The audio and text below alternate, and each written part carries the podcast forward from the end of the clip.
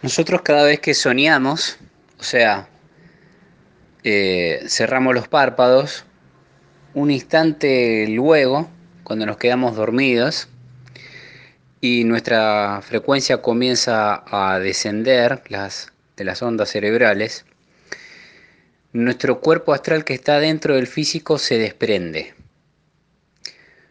Algunos tomamos conciencia, algunos no tomamos conciencia, pero ese cuerpo astral se desprende. ¿Por qué? Porque nosotros seguimos aprendiendo en otros planos. Entonces, lo, lo que ocurre es que el momento de desprenderse, existe un cordón que está a la altura del centro de nuestro pecho y donde va ese cuerpo, va ese cordón, porque está atado, ¿sí? Y esto lo hacemos todas las noches, todas. Dentro del astral tenemos como si fuese una especie de edificio, ¿sí? Estamos como, hay momentos que podemos estar con el subsuelo o en planta baja, que es el bajo astral.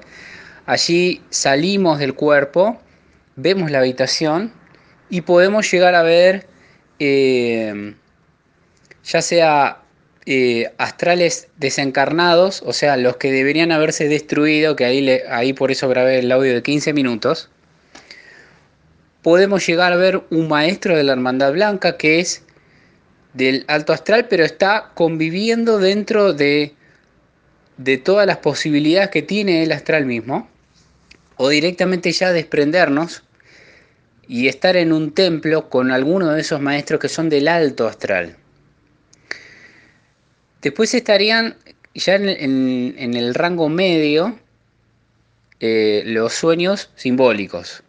Los sueños simbólicos son, por ejemplo, cuando alguien te dice, soñé con un lago y me vi en el espejo, en el espejo de, agua del lago, y me vi, me vi haciendo algo o me mostraron algo, de una manera que vos necesitas reflexionar para asociar elementos que tienen que ver con el agua que, que te está reflejando, qué es lo que está reflejando, o por ejemplo viste un número, entonces ese número a su vez esotéricamente, cabalísticamente, numerológicamente tiene algo que ver con lo que estás pasando en tu vida.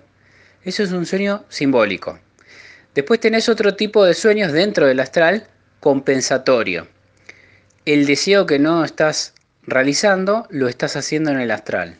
O sea, lo está vivenciando. ¿Por qué?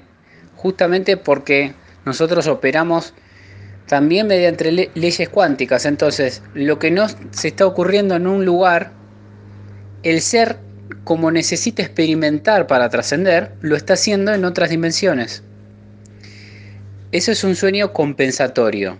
Tanto lo simbólico como lo compensatorio estarían como en el medio astral. En el bajo astral estaría lo que podemos llegar a ver de estos seres en estado de, de desintegración. Podemos salir a la calle, podemos llegar hasta ver duendes, hablar con gatos, es lo más, lo más raso, ¿no? es, como es el vecindario del barrio. Ya en el medio astral vemos lo, lo simbólico y lo compensatorio. Y en el alto astral tenemos la posibilidad de acceder a templos de luz que están en la Tierra, enclaves de la Hermandad Blanca, intraterrenos, que nos pueden dar el acceso.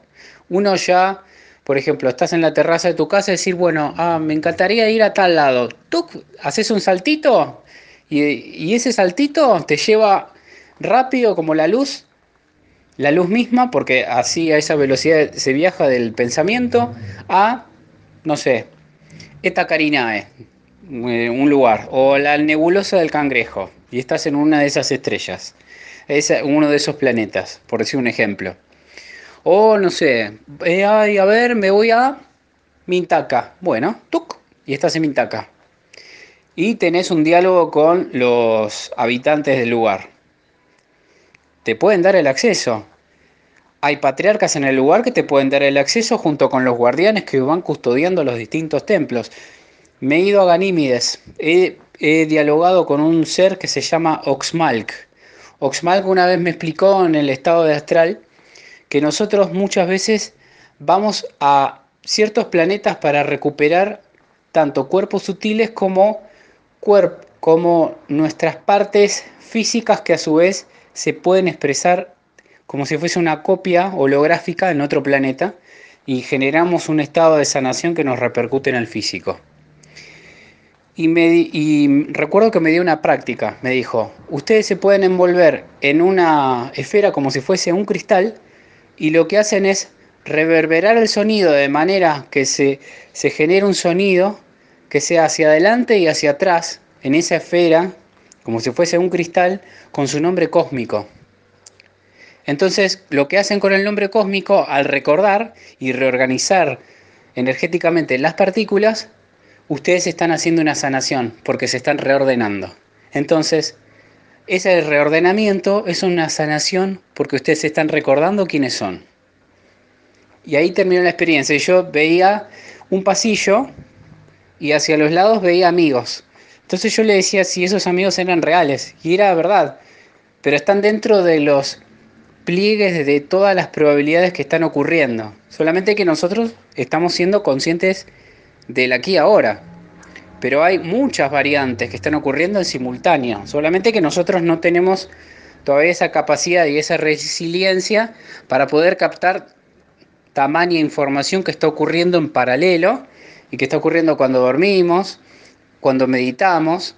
Cuando meditamos vamos desde una base submarina, una base que está debajo de los Andes, otro lugar que está en otro, en otro plano, otros planos de realidades.